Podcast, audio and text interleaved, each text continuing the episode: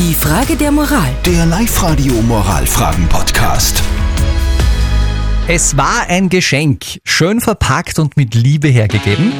Ein gerahmtes Foto, wo die Nichte von der Sabine drauf ist mit ihrem aktuellen Freund. Problem dabei, die Sabine kennt den Freund gar nicht, hat sie uns geschrieben in einer Nachricht über Live-Radio.at und jetzt steckt sie da in einer ziemlichen Zwickmühle. Live-Radio. Die Frage der Moral. Muss ich das Foto von meiner Nichte aufhängen, obwohl ich den Freund gar nicht kenne?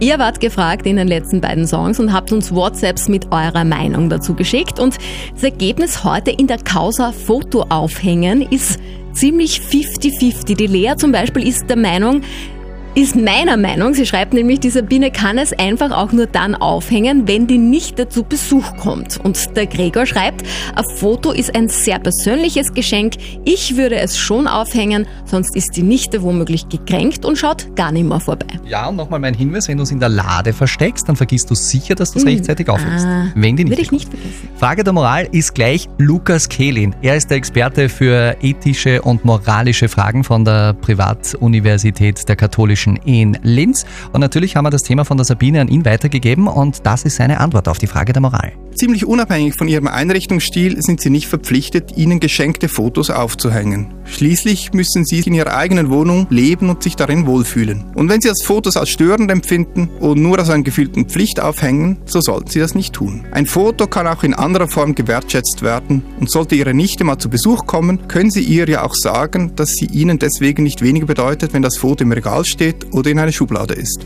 Ah, Na schau, in der Lade ist auch okay. Mit der Nichte reden, also es geht wieder mal ums Gespräch. Die Frage der Moral. Der Live-Radio Moralfragen-Podcast.